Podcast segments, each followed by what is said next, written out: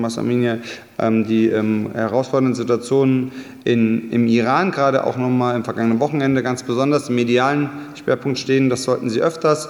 Wir haben uns ähm, für einen Aktionstag Isfahan am 20. September entschieden, also jetzt am kommenden Mittwoch, also sprich übermorgen.